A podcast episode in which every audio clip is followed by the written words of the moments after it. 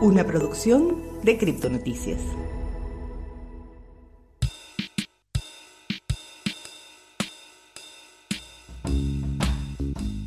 Hoy le traemos un nuevo episodio de En Consenso. Yo soy José Peña. Y yo soy Elena Cases.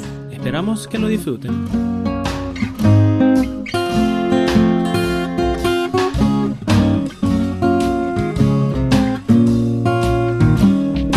Hola a todos. En este episodio vamos a hablar con Elena Giral.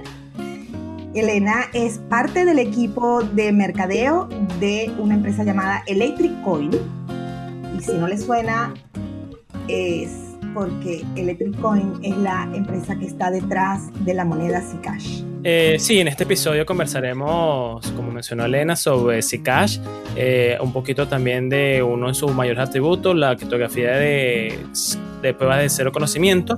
Y eh, más adelante también conversaremos sobre eh, las comunidades cripto eh, en Estados Unidos o cómo se ha visto Venezuela desde afuera en la comunidad cripto también. Y bueno, este, de Startup Crypto en general. Así que espero que lo disfruten. Y bueno, Elena, bienvenida, ¿cómo estás? ¿Qué tal todo? Hola, bienvenidos, gracias. estoy muy bien aquí hablando desde Nueva York en el medio de la pandemia, como todos, pero gracias a Dios todo muy bien acá. Me alegro. Recuperándonos del shock, del shock de la tormenta de anoche en Twitter, que estuvo de lo más interesante. Demasiado interesante. Agarraron todos, o sea, Elon Musk hasta Jeff Bezos, hasta candidatos presidenciales. Y pero, pero no agarraron a Trump. A, no. a, mí me pareció interesante que el que no eh, salió fue él. Exacto, ese fue el gran ausente del bonche, nadie lo invitó, chica. ¿Por qué sería? Eso sería para otro podcast, otra conversación. Uno de conspiraciones. las teorías, las teorías y los chismes. No, pero estuvo muy interesante. Nosotros en la sala de redacción estábamos siguiendo el minuto a minuto, literal el minuto a minuto. Y con el explorador de cadenas, José tenía allí, estaba pero como el reportero caliente en zona de guerra diciendo, eh, ya subieron a tanto, ya metieron tanto. Y cuando salió el hackeo de Elon Musk, la cosa empezó a disparar, así que pim, pim, pim, pim, pim, empezaron a entrar en una detrás de la otra. La gente de verdad se creyó que Elon Musk estaba regalando plata. Ya, lo, lo, lo, yo creo que lo, lo triste que puede, o sea, que, que para nuestra industria que salió de eso es que criptomonedas algunas veces tiene una asociación, un estereotipo negativo con las estafas, con los scams. Y, mucha gente que no sabe de criptomonedas, si esto es su primer o segunda impresión, creo que es muy importante como poder combatir esa narrativa, que, esta tecnología es legítimo, es muy interesante y no es simplemente para, para estos estafas en Twitter. Bueno, yo este, no sé en qué pueblo vives, mana, pero el tema de que las criptomonedas y sobre todo Bitcoin es de las herramientas, de las peorcitas para las, las scam, en mi pueblo se dice eso. O sea, si vamos a ponernos exquisitos, la pregunta sería ¿por qué no usaron Zcash? O, bueno, eh, yo, yo creo que eso también es otra otro tema que podemos abordar es cuál es la relación entre, entre la privacidad y el motivo de usar privacidad. Privacidad en general, con o sin criptomonedas, tiene una asociación negativa de que si necesitas privacidad es porque vas a hacer algo malo. Entonces yo, yo estoy dándole gracias a Dios que, no fue sin cash, que fue una, una criptomoneda, obviamente la, la más reconocida, la más grande, eh, pero, pero igual es algo que nosotros tenemos que, que hablar em, como industria, o sea, cómo vamos a recuperar o mejorar la imagen. yo, yo, me imagino que usaron el más reconocido porque era lo que, lo que pensaban iba a ser lo, lo, más fácil para, para el campaña que estaban armando. Pero no sé, en esta área no soy experta. fue muy raro, la verdad es que fue muy, muy raro. Yo, si hubiera estado en la mente de los scammers, de los hackeadores, ya que hicieron el trabajo tan exquisito de hackear Twitter, que no es una cosa sencilla de hacer, coño, se anotan con Bitcoin, que es de las que tiene más cantidad de, de, análisis de cadena. Y ya hace años que estamos hablando de que ni la dark web ya lo usa porque no es seguro. Eh, eh, o sea, están dando papaya en un punto en donde es de conocimiento público, pero son súper expertos en una cosa que solo saben lo, lo yoda, pues. Por eso no creo que fue por accidente. Yo, yo sospecho que ahí hay, otra cosa andando. Tiene que ver más para em, que está por salir, pero, pero no sabemos. Eh, yo estoy de acuerdo con Elena Sofía, eh, que todo esto de Twitter, más que por los saldos en Bitcoin que recaudaron, recaudaron es verdad más por el, todo el espectáculo, todo, lo, todo el drama y todo lo que salió por prensa y etcétera. Pues. Porque al fin de cuentas, lo que pegó, lo que pegó más fueron los hackeos a cuenta de hasta de expresidentes, pues. A Andreas lo hackearon. O sea, de nuevo, no entiendo cuál fue la ganancia, porque es que tampoco fue para renombre. A no ser que estén vendiendo los servicios como hacker, en cuyo caso son unos excelentes hackers y unos horribles criptotenedores de monedas. Escogieron muy mal la moneda. A no ser que sea ese, la verdad es que no entiendo. No entiendo. Ya, y al final del cabo esto prueba mucho de, una narrativa que usamos mucho en cripto, que es, o sea, not your keys, not your coin. Y, lo, o sea, están ilustrando las debilidades de plataformas centralizadas.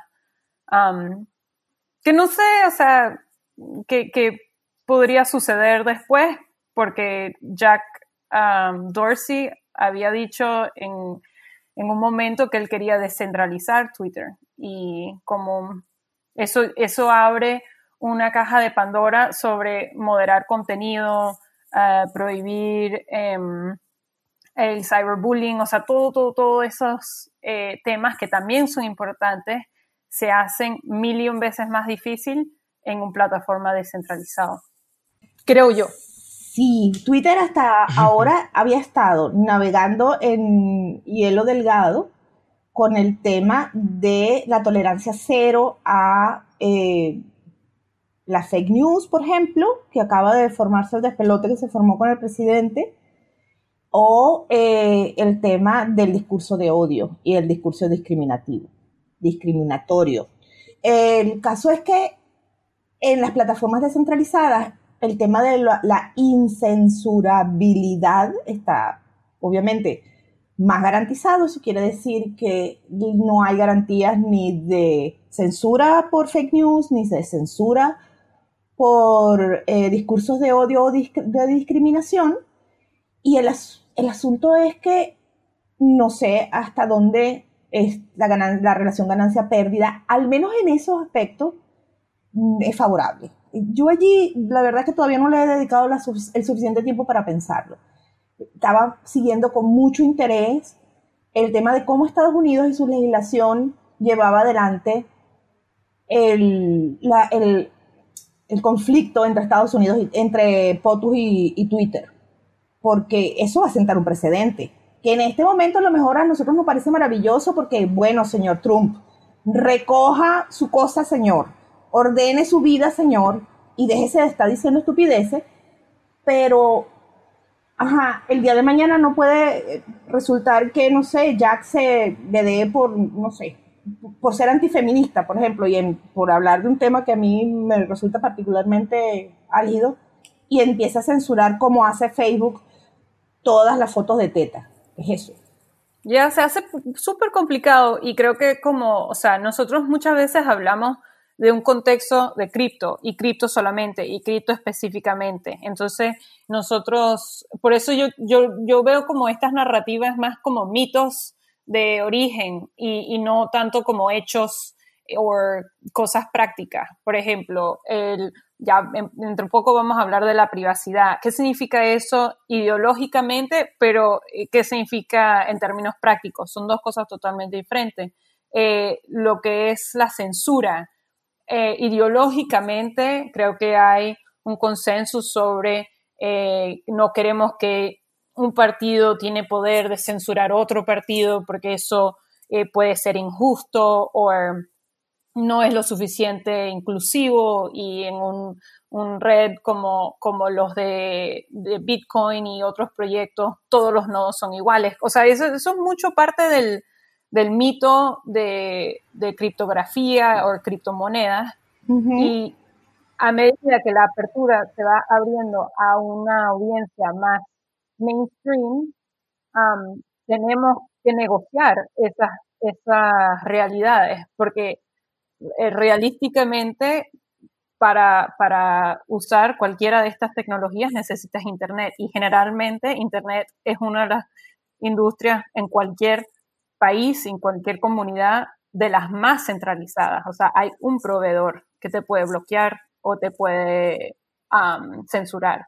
Entonces, eso es algo que, que, creo que vamos a ver en los próximos, no sé, quizás después de este, este evento de Twitter se va a hablar más. Vamos a ser un poco más sinceros sobre em, lo que la tecnología, las promesas, lo que aporta y lo que hace, o sea, hoy día en términos prácticos. Sí. Eh, sí, hay que esperar las repercusiones de todo este hecho de Twitter.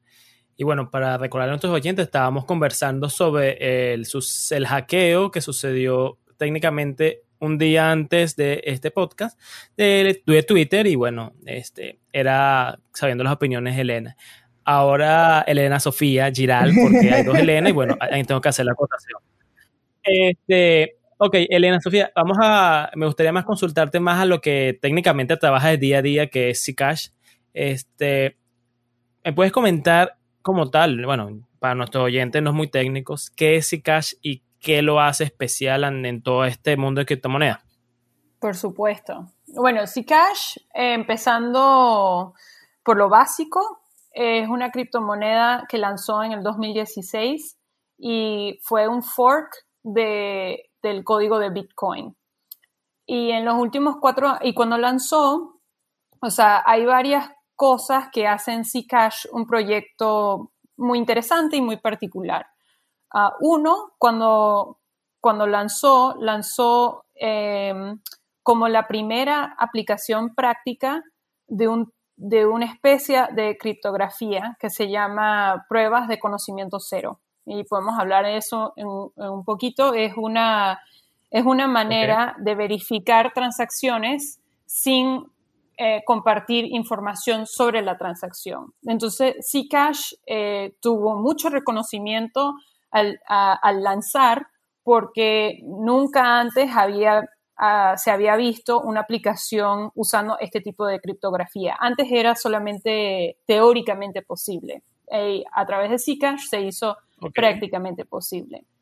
También Zcash tiene una manera de crear un fondo de desarrollo para la plataforma que, hace que la comunidad tiene varias em, características de gobernanzas eh, muy interesantes o, em, único a, a esa comunidad. Uno de ellos es que para cada transacción de Zcash, el premio que gana el, minero, hay como un, un 10% creo, que no, no todo el premio va al minero, un porcentaje pequeño va a un fondo comunitario de desarrollo. Zcash no es el único eh, proyecto de criptomoneda que hace, que hace eso, pero eso es algo que tiene Zcash que no tiene algo como Ethereum o Bitcoin también lo que tiene Zcash bastante interesante es que el, jefe de mi compañía, o, lo que mucha gente reconoce como el fundador de Zcash, es ah, un personaje que se llama Zuko Wilcox. y él es como un, genio, un luminario en, este, en esta área de criptografía. Uno de los emails originales de Satoshi eh, hace referencia a una, um, un estudio o algo que hizo Zuko, entonces por eso él también tiene mucho reconocimiento y, y, Zcash tiene, tiene esa asociación positiva con, con Zuko. Ajá.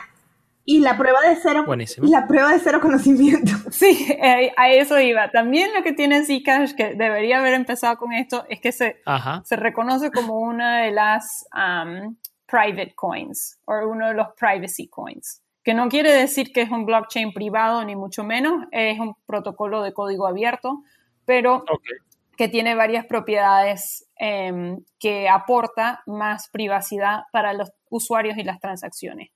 Y, entonces puedo pasar a, explicar las pruebas de cero conocimiento, el conocimiento cero un poquito más.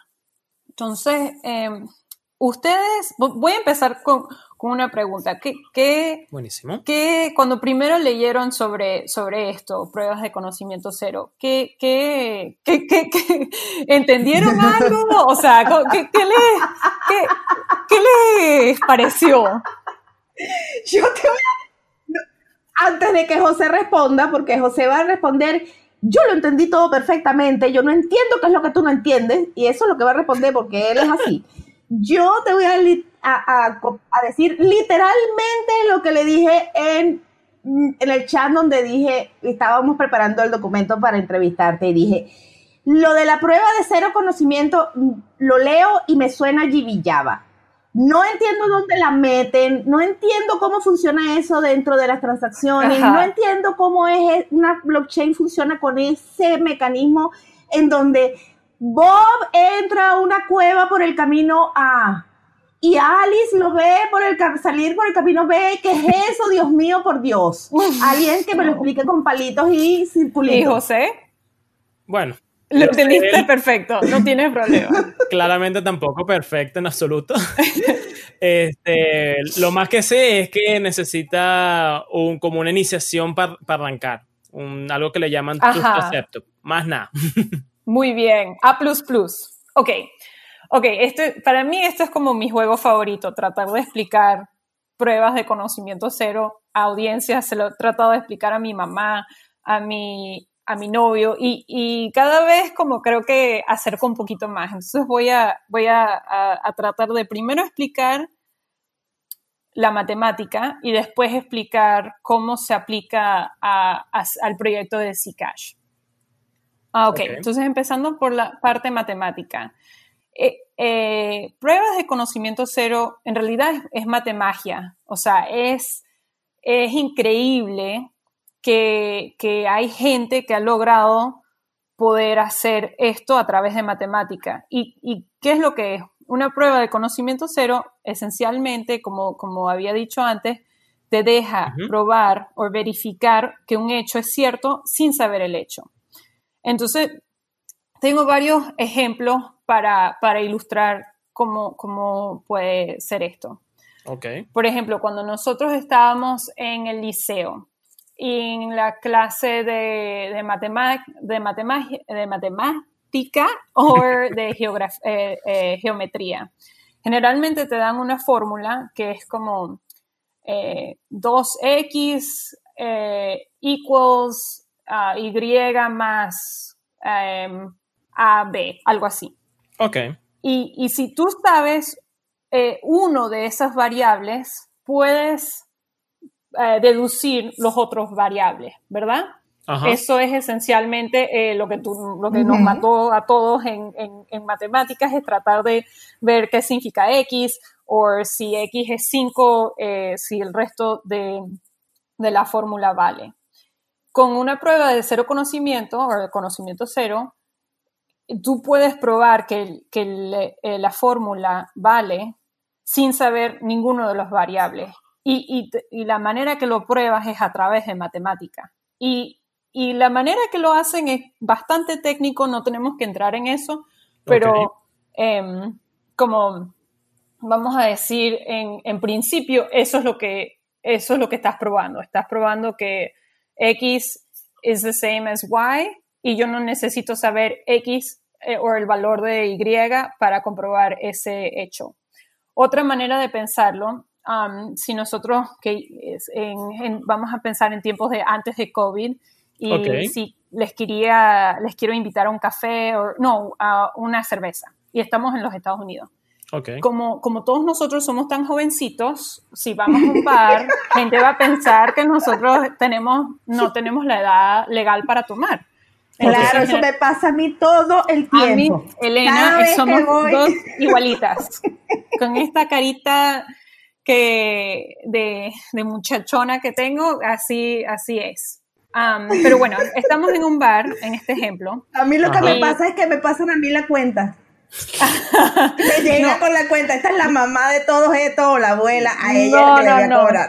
Somos dos compañeritas, jovencitas.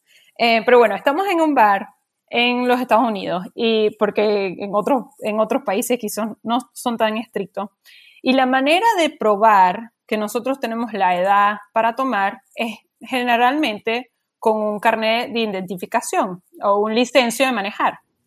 Y en ese proceso de probar, tú compartes mucho conocimiento, compartes muchos datos de, tu eh, de tu identidad. Compartes tu edad, dónde vives, el color de tu pelo, eh, en algunos casos cuánto pesas, o sea, compartes todo, todo, todo simplemente para probar si o no tienes la edad para tomar. Una prueba de conocimiento cero, en ese ejemplo, te permitiría probar que tienes la edad o no tienes la edad sin tener que compartir ninguna otra información personal.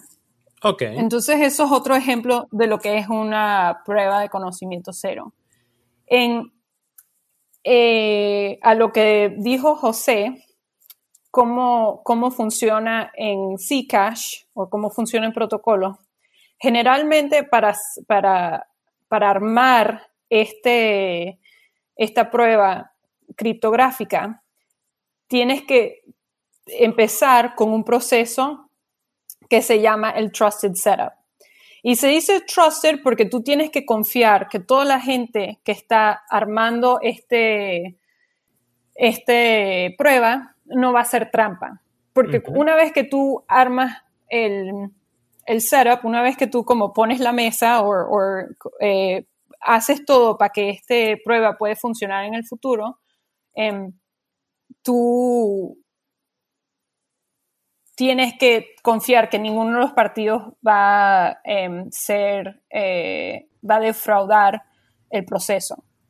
Um, la manera que lo hicieron en Zcash fue también súper em, interesante porque tiene toda esta eh, mística que eran como, no sé, 10, 15 personas, eh, nadie podía usar, compraron el laptops en Best Buy, después lo destruyeron con, con fuego y, y, a martillazos. O sea, fue todo como bastante teátrico, que, que también lo hace bastante divertido. Algo que es muy matemático, muy, eh, o sea, en, en, un mundo muy de teoría, eh, con lo que el setup en, en Zcash generalmente lo llamamos una ceremonia. O sea, la ceremonia que lanzó Zcash. Ceremony. Y después la que ceremonia, se le decía, ¿no? Yeah, The Powers of Tao. Exactly. The Power of Tao, okay. Um, Y un, cuento eh, pequeño, yo cuando empecé en, en criptomonedas, cuando empecé a, a, investigar o a aprender más de esta industria, um, por casualidad conocí a alguien um, en el equipo de Zcash, se llama Paige, ella ya no, ya no es activa en el, en el mundo de Zcash.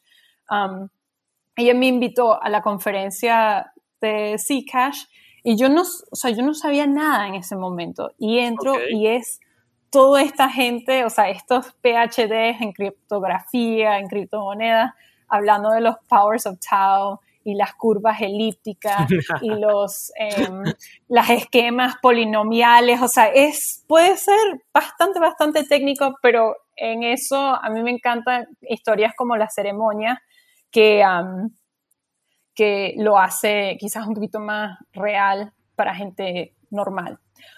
otra cosita que voy a, decir. La gente normal y la gente que se dedica a estas cosas. No, porque la gente que se dedica a estas cosas son, sí, son ya, ya más allá. Pero una cosita que creo que es importante eh, decir sobre el Trusted Setup es que no es una cosa sin controversia. creo que mucha gente eh, critica o puede criticar Zcash porque dicen que existe la posibilidad que esta ceremonia fue em, comprometida. Aunque no, nosotros como compañía y como protocolo, como comunidad, nunca hemos visto pruebas que las ceremonias en realidad fueron o pueden ser comprometidas, pero existe una posibilidad, aunque sea un pequeño, pequeño, pequeño, pequeño, casi, em, o sea, es tan pequeño, pero sí existe. Entonces, está... No es determinística, sino no es determinística, sino probabilística. Sure, yeah. Um, entonces estamos, eh, hay investigadores y criptógrafos eh, y gente que se enfoca en esto en, Electric Coin Company y Zcash que están tratando de desarrollar una manera de eliminar el trusted setup, o sea, mantener pruebas de conocimiento cero, pero sin em, depender de este setup porque lo, ideal sería no tener que confiar en nadie, que simplemente puedes tener pruebas de conocimiento cero y no tienes que depender de una ceremonia que, aunque es muy poco probable, todavía existe la posibilidad que, se puede corromper. Es así, sí. Ok, ¿cómo, cómo hice? Eh, Elena, José, ¿están un poquito, entienden un poquito más? ¿O tienen más preguntas? ¿Cómo podemos eh, ilustrar mejor este, este matemagia que, que tanto, tanto apasiona al mundo. Aquello, aquello de decir, la tecnología es lo suficientemente, si la tecnología es lo suficientemente avanzada, es indistinguible de la magia. Exacto, tal cual. Yo creo que hasta ahí ya está bien, porque ya luego vamos a entrar aguas demasiado profundas, la verdad. Claro, y vamos a perder a la mitad de los oyentes y, y ninguno de nosotros quiere eso. Exactamente. Entonces, este, yo tengo dos preguntas en la actualidad sobre ese caso. Y yo tengo como cinco y a mí me toca. Ah, bueno, adelante, su majestad. Gracias, eres muy... Esa sí me gusta, muy bien. Fíjate, una de las cosas que, porque estaba oyendo otros podcasts en donde te invitaron, Elena, un poco para tener, eh, para conocerte un poco antes de, de tenerte aquí de invitada. Y una de las cosas que oí que me pareció que era una pregunta pertinente para hacerte, es aquella crítica que se hace a, eh, a Zcash, es la paradoja existencial que tienen de ser una empresa que respalda una moneda basada en la privacidad, que se radica en Estados Unidos, en donde ya lo has dicho tú eh, varias veces, la normativa es sumamente celosa con el tema de que le guarde secretos al gobierno y además es una empresa, una empresa. ¿Cómo maneja Zcash esa paradoja? Ajá, creo que em, si entiendo bien eh, lo que has dicho, que hay las críticas que, que alguien puede hacer en contra de Zcash, es uno que como empresa trabajando en un proyecto de código abierto, eh, puede haber un conflicto de interés o puede ver que no alinea la misión con, el, propósito del no, proyecto. No, no, no. De hecho, el, ser código abierto es una es, aplauso, estrella, medalla, maravilloso. Eso nadie está en contra del código abierto. Maravilloso código abierto. No. Pero está radicado. Electrico está está, radicado en Estados Unidos. ¿Es así? Y, em, a ver, hay como una especie de mm, bifurcación, para hablarlo, para usar la jerga que nosotros usamos.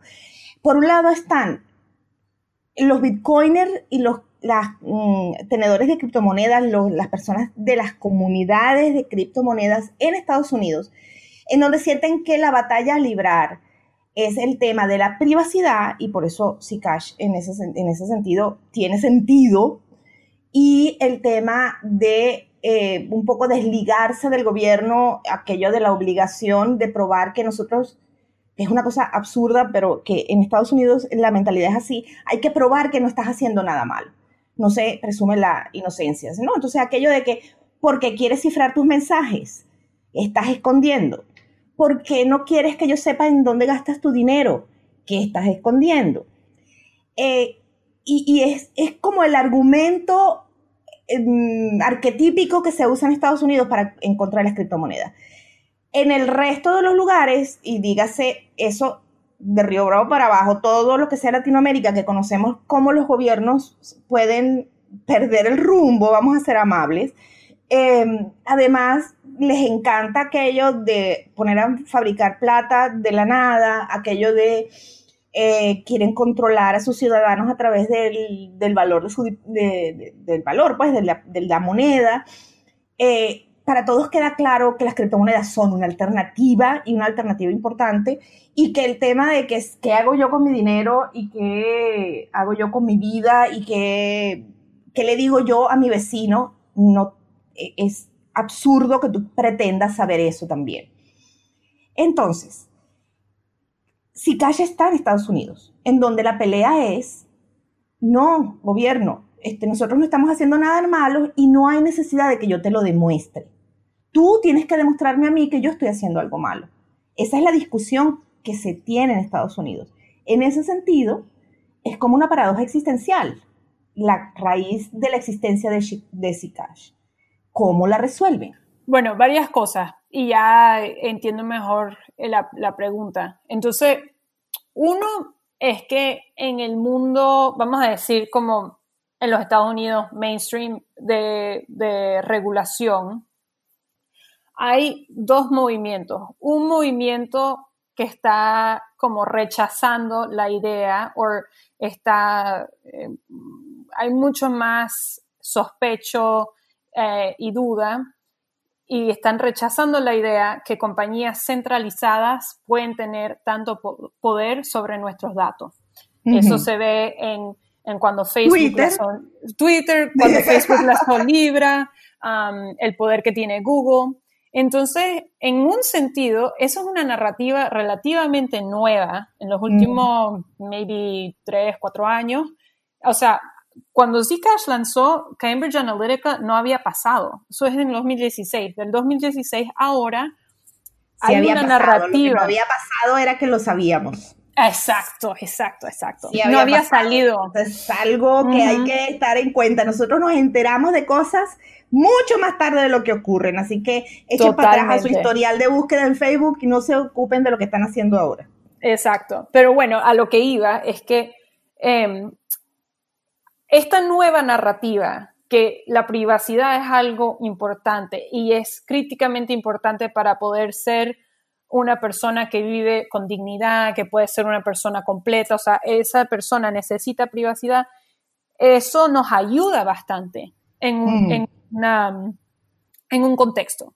Pero en el otro contexto, que es privacidad contra seguridad, es una narrativa bastante americana, ah, pero bastante, o sea, se ve en otros lugares que es, eh, ¿por qué vas a, eh, no, no, queremos inscripción end-to-end? Queremos siempre tener un backdoor para poder eh, em, monitorizar o asegurarnos que si hay eh, actividad nefario o nefasto o si hay um, eh, cosas de terrorismo o drogas o cualquier cosa ilegal, eso se tiene que monitorizar para poder prevenirlo.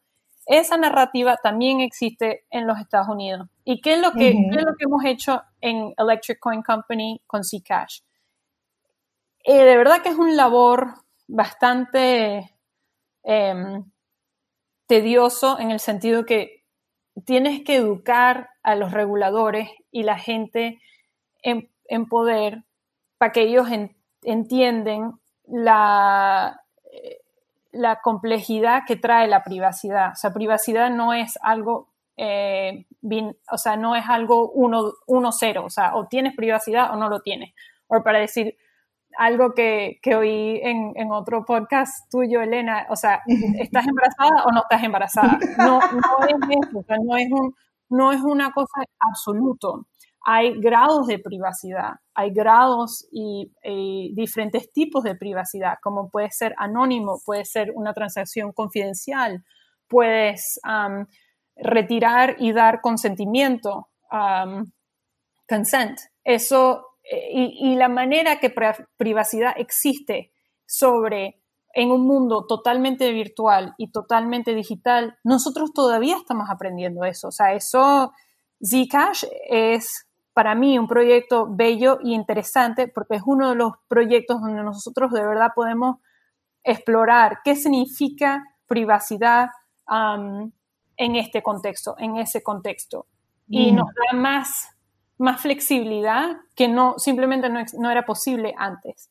Entonces eso por un lado, también por otro lado em, hay esta, esta cultura en cripto un poco anti-establishment, un poco ponquero, un poco contra eh, autoridad, que dice, no quiero bancos, no quiero gobiernos, no quiero nada, quiero ser mi propio self-sovereign persona y, con eso uso Bitcoin o uso cualquier moneda digital, criptomoneda, para, para vivir mi vida. El problema con eso, o lo que nosotros lo que, lo que hace ECC diferente es que nosotros de verdad creemos que si esta tecnología y, si estas herramientas van a arrancar, tienes que ser, no, no puede ser con una, con una cultura tan anarquista, tan, em, tan confrontacional. Tienes que ser un poquito más abierto y entender que eh, mucha gente le gusta tener un centro autoridad o una autoridad centralizada y para que ellos, entonces esa autoridad tiene que permitir y tiene que entender esta tecnología para poder regularla o para permitirla dentro de, su estado. Entonces, esas son dos cosas y, y, ECC Zcash de verdad ha hecho bastante trabajo educando reguladores para que ellos sean más favorables, más abiertos a herramientas que protegen la privacidad. Igual es pedirle permiso al gobierno. Yeah, I mean, yo creo que nosotros sí eh, hemos hecho mucho que en vez, como Gemini también lo dice, en vez de pedir perdón, pedimos permiso. Eso, eso también generalmente es, es la, eh, los pasos que hemos seguido nosotros. Sí, sí. Em, la otra cosa que se dice es que teniendo una empresa detrás, en esa empresa está la vulnerabilidad de Zcash. Si Electric, si Electric Coin desaparece como empresa, ¿qué le pasa a Zcash? Excelente pregunta, Elena. Suelo hacerlas. Gracias. entonces, entonces hay, hay esta, este, este mito que, que ECC solamente hay un equipo detrás de, de Zcash que eso no es necesariamente cierto, pero si queremos y reconocemos que si este protocolo va a, ser exitoso, hay que descentralizar y amplificar la comunidad de desarrolladores, la comunidad técnica. Entonces, ECC, er, Electric Coin Company, es uno de varios equipos hoy día trabajando sobre el protocolo de Zcash. El otro es el Zcash Foundation, que es um, un tremendo equipo. Ellos están desarrollando em, y ellos colaboran con nosotros mucho para, ellos están desarrollando eh, un tipo de, de, nodo para que no sea solamente ECC el único proveedor de, de nodos, entonces vas a tener opciones. Entonces, en ese sentido, si, si ECC desaparece mañana, hay el Zcash Foundation y hay otros proyectos como el Ethereum Foundation, Parity, hay otra gente que, ha contribuido mucho al desarrollo de Zcash. Pero eso no lo ves o no se sabe porque, porque son aspectos tan técnicos y tan especializados que eso no, no generalmente un consumidor em, normal y corriente se va enterar de eso. Por el otro lado, algo muy interesante que va a pasar en noviembre va a ser el primer Happening de Zcash que coincide con un nuevo fondo de desarrollo. Y ese fondo de desarrollo va a ser justamente para, amplificar y para, diversificar em, los desarrolladores, los equipos trabajando sobre Zcash. Ok. Este, Elena, ¿Puedo pasar a preguntar las preguntas que tengo? Tienes permiso, caballero. Tiene permiso el caballero. Gracias. Bueno, antes de hacer mis preguntas, es que hacer un mini resumen a nuestros oyentes. Eh, estamos hablando con Elena Sofía Giral, eh, que trabaja en el equipo mercadeo de la empresa que se encarga de desarrollar Zcash, o más bien participa en el desarrollo de Zcash. Eh, hablamos inicialmente sobre Twitter, el hackeo que hubo hace nada, el 15 de julio, y bueno, este, ahorita ya estamos terminando de conversar sobre Zcash, su tecnología y este, algunos temas que la comunidad siempre habla sobre Zcash.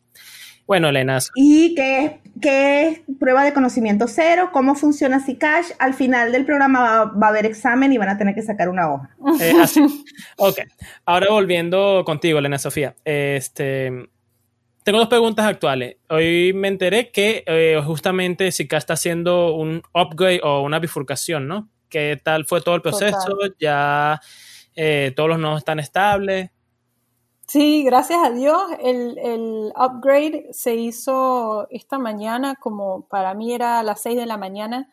Um, y, nosotros, eh, este upgrade tenía varias em, características o, varias cosas nuevas que aporta al protocolo. Una de ellas es algo que se llama Fly Client, que ayuda para el desarrollo en, en herramientas que se llaman Light Clients. Entonces, tu, tu teléfono móvil o un tablet, eso es un Light Client porque no tiene el, el, el el poder que tiene una computadora o un laptop que tiene más poder de procesar um, diferentes transacciones o sería como para un nodo completo. Con un nodo live eh, puedes hacer más con em, aplicaciones móviles. Entonces eso fue súper interesante y también em, eh, algo que se llama Shielded Coinbase, entonces, hablando de privacidad, eh, cuando uno mina una moneda de Zcash, em, tú puedes, eh, en, en, Zcash puedes tener transacciones públicas y transacciones privadas. Y una de las críticas que em, eh, pasa que mucha gente da en contra de Zcash es que aunque nosotros tenemos la habilidad sobre el protocolo de hacer transacciones privadas, la mayoría de las transacciones son públicas. Um, pero con este nuevo upgrade, eh, el usuario o el minero tiene la habilidad de minar Zcash directamente a una, una dirección privada, que eso no existía antes, entonces nosotros tenemos eh, una esperanza que eso va, que vamos a ver más transacciones privadas porque eh, ya puedes tener una moneda que todo, por toda la vida de esa moneda vive totalmente en, en una, en transacciones o en direcciones privadas. Um, y, Buenísimo. Y sí, Cash tiene que, a diferencia de un proyecto como Bitcoin, para, para la audiencia que quizás no sabe este proceso de de desarrollar y actualizar un protocolo, un proyecto como Bitcoin, eh, como es tan, tan grande y tanta, o sea, es la más popular de todas, si tú quieres hacer un cambio al protocolo, es muy difícil hacerlo. O sea, ese proceso dura años porque tienes que tener consenso con todos los nodos, todos los partidos, todos los mineros. En un proyecto como Zcash, nosotros reconocimos desde el principio, mira, necesitamos un framework o una, un proceso más ágil para poder actualizar el protocolo a medida que va evolucionando e innovando la tecnología. Entonces, Zcash tiene un, upgrade cada como dos veces al año, por, por decir, o sea, pasa cada seis o ocho meses. El próximo que va a pasar es en noviembre. Entonces, el que pasó esta mañana, gracias a Dios, eh, todo salió bien, todos los mineros y los, em, los wallets, los exchanges eh, hicieron el upgrade sin problema, um, pero eso requiere un esfuerzo enorme del equipo, mi colega en Electric Coin Company, Andre, que, literalmente tiene que llamar a todos estos equipos y explicarles cómo hacer el próximo upgrade. Entonces todo ese proceso nos va a tocar de nuevo en noviembre. Suena todo un trabajo, la verdad. Sí, y además bien, bien amenazante, ¿no? Asustador. Porque si llega a haber alguna cosa que no funciona bien, ya todo el mundo tiene la versión nueva. Es asustador, pero no por esa razón, Elena. Es asustador porque el, eh, en un sentido eh, le tienes que convencer a la gente la incentiva para innovar.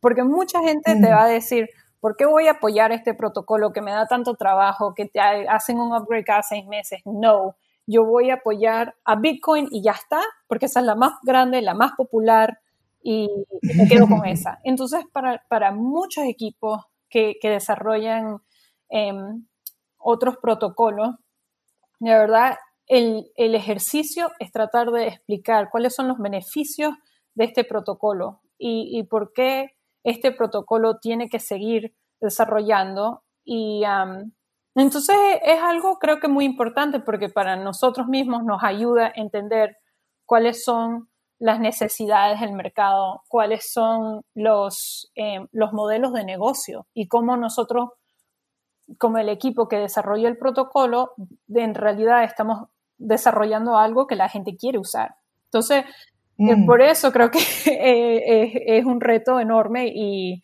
y de verdad eh, el equipo de Electric Coin Company de Zcash hace un tremendo trabajo. mucho antes de que yo empecé ahí, o sea, tienen una reputación de, de, poder ship, o sea, hacer el shipping de los... De, entregar los, proyectos. Exacto, entregar el proyecto. Sí, sí, o sea, lograr esas actualizaciones no es nada trivial, la verdad. Y mi última pregunta sobre ese cash es, este, hace poco salieron noticias de, de rastreos de blockchain, de las analíticas esta, eh, Chainalytics y Elliptic, que van a dar soporte a Zcash. Eh, Electrocoin Company, ¿cómo tomó esta noticia? O sea, como bien mencionaste, generalmente Zcash es considerado como una moneda, una privacy coin. Y bueno, ahora que tiene espías en su red, para bien o para mal, este, ¿qué, piensa o, o qué considera el Company sobre esto?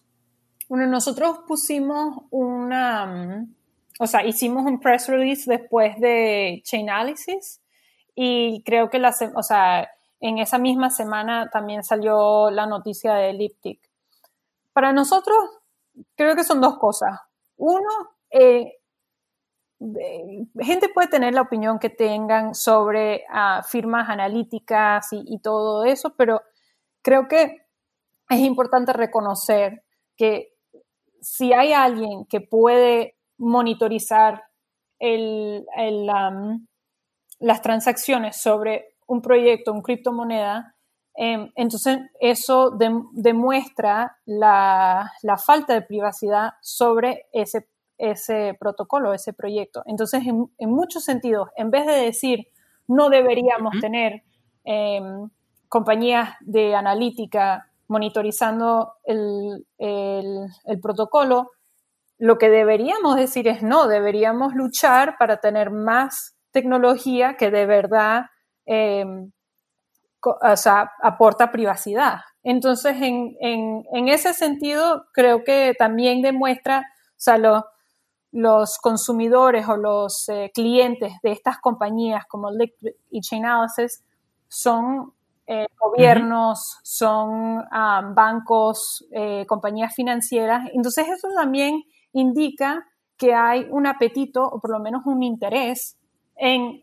ese proyecto. Entonces en ese sentido, it's not all bad news, o sea, hay cosas positivas.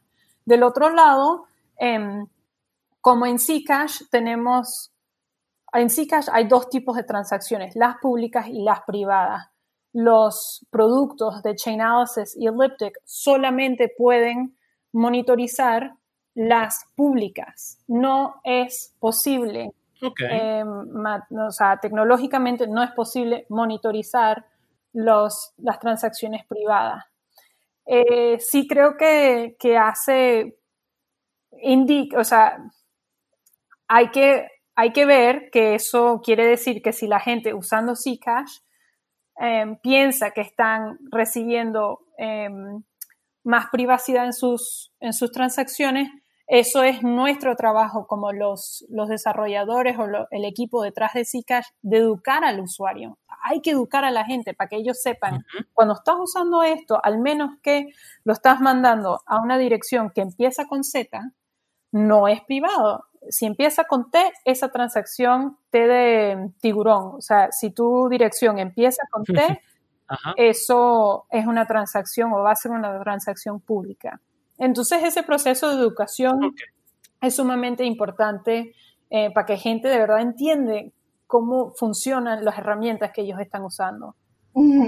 Este, parece, pareciera que en todos los podcasts llegamos siempre a la misma conclusión. El tema es siempre la educación. Pareciera el, el, el gran punto de fricción para la adopción de las criptomonedas es el tema del conocimiento. Sí, obvio. Y, porque también nosotros no, lo decimos lo suficiente, pero esta tecnología es tan radicalmente nueva. O sea, la primera vez que manejaste un carro, te lo tenían que enseñar y, todavía mucha gente maneja muy mal. O sea, la, primera vez que usaste una computadora. O sea, eh, eh, a mí todos los días me pasa que se me olvida cómo mandar un email, cómo hacer algo en Zoom, si tengo que cliquear algo, no, ta, ta, ta, ta. Y estas son cosas, tecnologías que tienen ya más de 20 años. Eh, la criptomoneda y el blockchain que lo respalda es sumamente nueva, todavía la están desarrollando. Entonces, creo que es, es siempre va a terminar en el tema de educación, porque ahí es, es la ahí es la parte más difícil. Bueno, este, ahora con esta experiencia de Zcash tratando de centralizar un poco las cosas, a lo mejor eh, ustedes pueden hacer la experiencia, hacer las pruebas, ver qué, cuáles son las herramientas que funcionan y después van y se lo enseñan a Twitter, por favor, para que cosas como la de noche no pasen. Sí. Podemos enseñar cómo, cómo encriptar y también educar a la gente que, que la privacidad tiene que ser protegida por ley. Mm. Y eso todavía en muchos países no es el caso. Aún Europa, que tiene quizás la, ley más fuerte o más reconocida de privacidad en el mundo, aún allá eh, es muy difícil proteger la privacidad contra em, plataformas y intereses comerciales em, que quieren recolectar datos. Eso, eso es algo que tenemos que seguir trabajando. Sí. Eh, vamos a, nos, les estás hablando a gente que tiene que poner su huella digital para comprar harina. También. Y, o sea, realmente este, nosotros sí estamos bien sensibilizados con el tema de la privacidad y el anonimato, sí, señor. A ver, Elena. Eh, voy a aprovechar los últimos minutos que nos quedan en el podcast para hablar de otros proyectos que tú tienes y que a mí me parecen una cosa maravillosa que vale la pena mencionar y que todo el mundo conozca. Lo primero es, vayan a la página de Elena. es una bellezura de página. Elena, si mi página personal, alguna vez que yo, la saque, se parece a la tuya, va a ser pura casualidad, ¿viste? No va a aparecer, no vayas a creer que yo te la robé. Qué cosa más linda.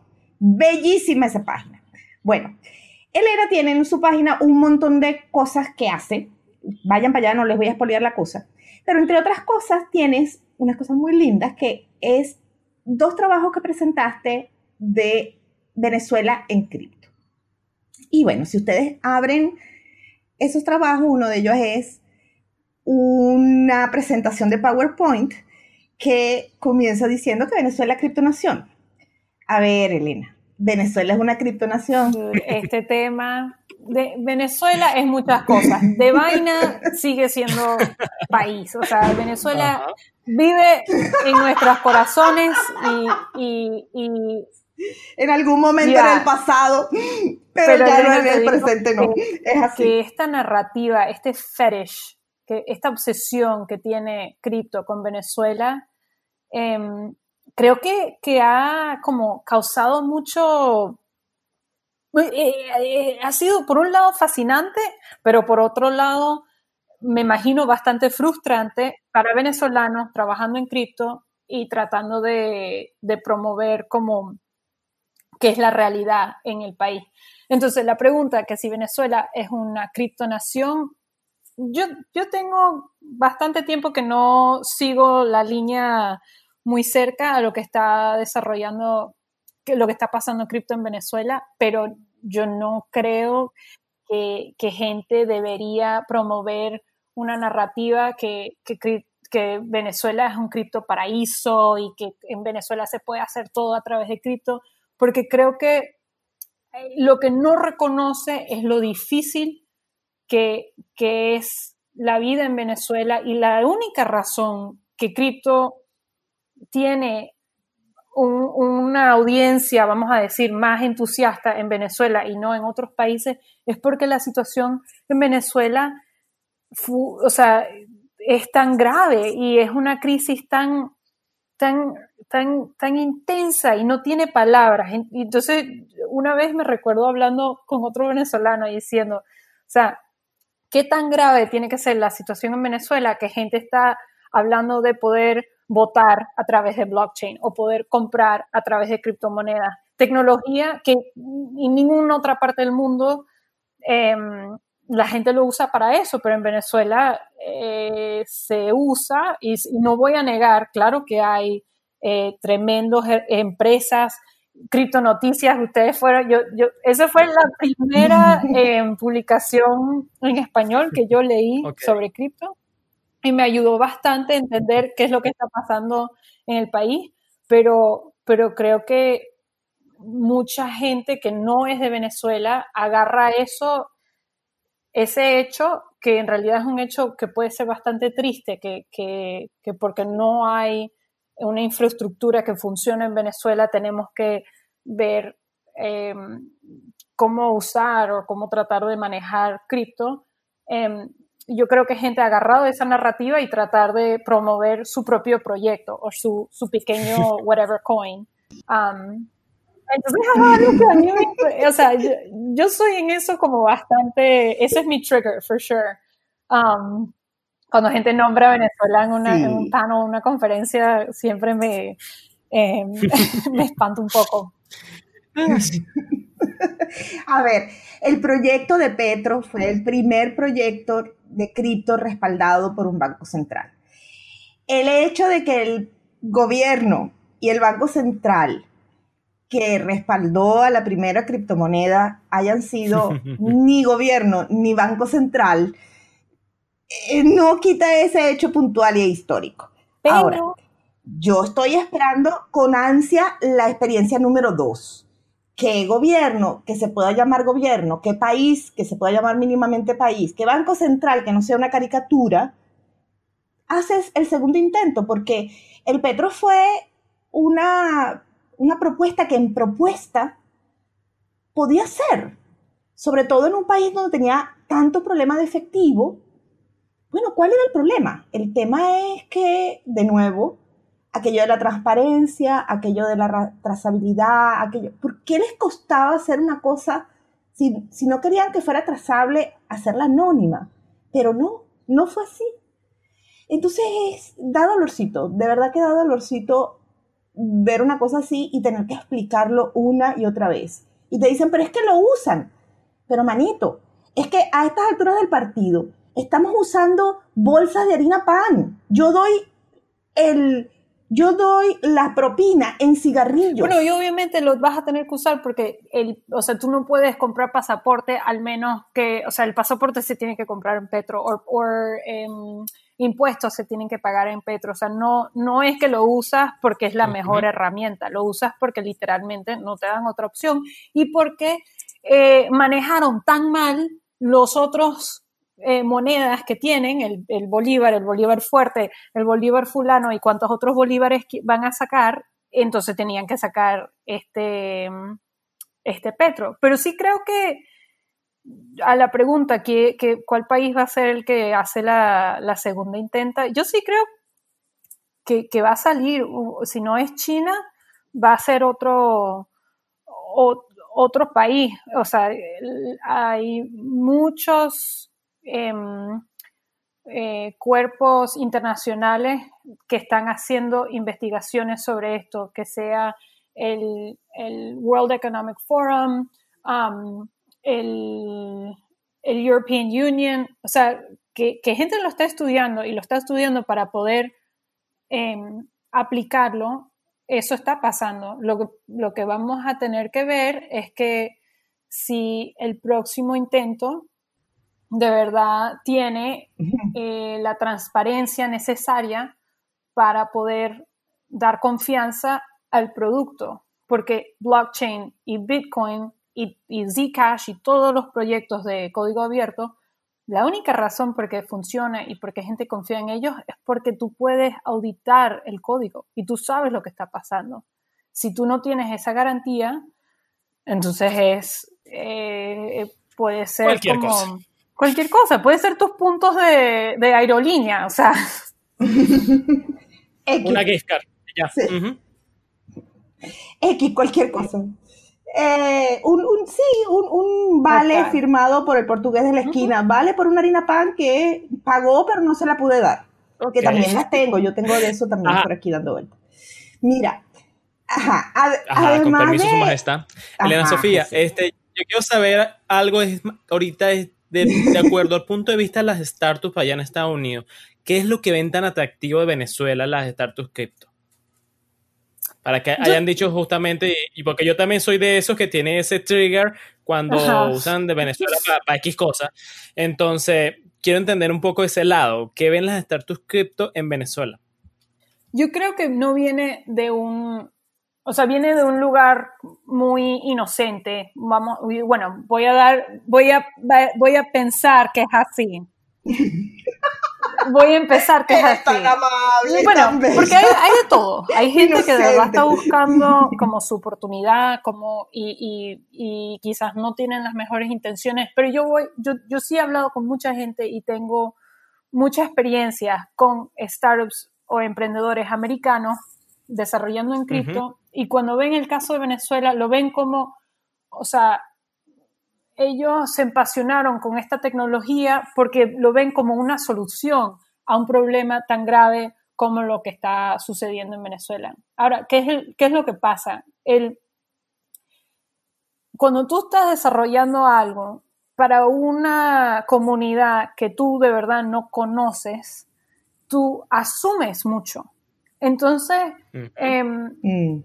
a la pregunta que ven los, los mm. startups en, Venezuela, yo creo que ven dos cosas, pero solamente reconocen una cosa. Ven una cosa, lo que reconocen es que en Venezuela hay una necesidad eh, que no se puede ignorar, que necesitan una herramienta financiera digital que no depende de un gobierno. Y eso es una de las cosas que, puede aportar Bitcoin y muchas otras criptomonedas. Pero también lo que ven es una oportunidad para vender su producto. Y aunque, o bueno, yo no voy a decir vender, quizás compartir su producto o amplificar su influencia o eh, crecer su compañía, todo, todo eso, porque en Venezuela la necesidad para algo como esto es tan grave es tan, es tan eh, grande, eh, es, una oportunidad también, creo yo. Lo que, lo que tú ves en los Estados Unidos es que cripto mm. es algo que, que, es muy interesante intelectualmente, es fascinante, pero en los Estados Unidos, o sea, el dinero funciona, los bancos, bien y mal, funcionan, o sea, el gobierno se puede criticar for sure, no es perfecto, for sure, pero para las cosas esenciales funciona. Um, aunque ahorita con la pandemia acaban de imprimir no sé cuántos trillones de dólares, entonces eso es otra cosa, obviamente. Pero, pero creo que el, un detallito chiquitito. Un detallito. Detallitos o no tenemos por qué pararnos en esto. No, no, no. Déjalo pasar. tiene diferentes quizás intereses para eh, estos productos de criptomoneda.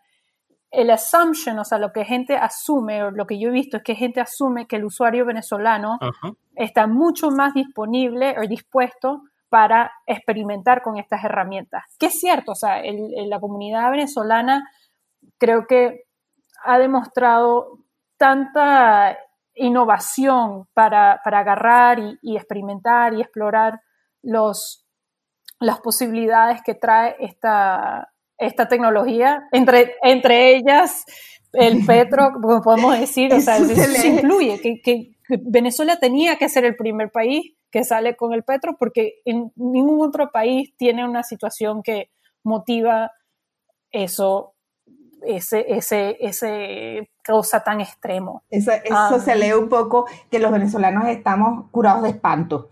O sea, ¿qué vas a hacer? ¿Vas a venir y no vas a sacar la patineta? Véngase, todo, cualquier cosa que pueda probar para ver si mejora la situación. El riesgo vale la el pena. Riesgo vale la pena. Y, en Venezuela ha, ha, sido riesgoso. Eso también es otra cosa, que, que, había momentos donde mm. los mineros se... Em, se secuestraban, o sea, te, te, agarran todo tu equipo. O sea, yo he oído, pues no mm. sé si eso todavía sucede.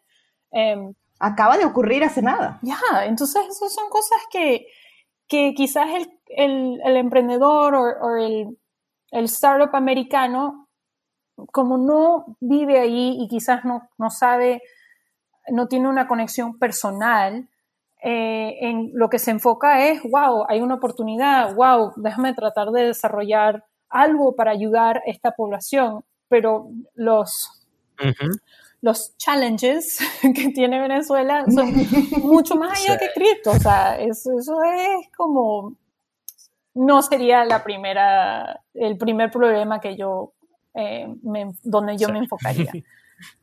Mm, ok. Eh, además de escribir sobre criptomonedas, trabajar dentro de Zcash, estar pendiente de Venezuela y sus avatares y esta novela que La Guerra y la Paz se quedó pendeja al lado de esto, eh, y otros proyectos que si quieren conocer, vayan a la susodicha mencionada página de Elena que va a estar en las notas del episodio. Tú tienes una cosa que se llama Blockchain Latin yes, ese es mi bebé. Ese es... ¿Qué pasó allí? ¿Cómo estás llevando eso ahora en tiempos de pandemia? Blockchain Latinx es un grupo que empecé, eh, es un meetup como normal y corriente que empecé cuando me gradué eh, de, de la Universidad de Nueva York, porque como todo el mundo estaba hablando de, o sea, lo que yo estaba viendo es que hay mucho movimiento y actividad de cripto en América Latina, pero viviendo en Nueva York, yo no tengo con quién hablar esto, no tengo cómo, cómo em, hablar de remesas, eh, Venezuela, em, todo lo que está pasando en Argentina.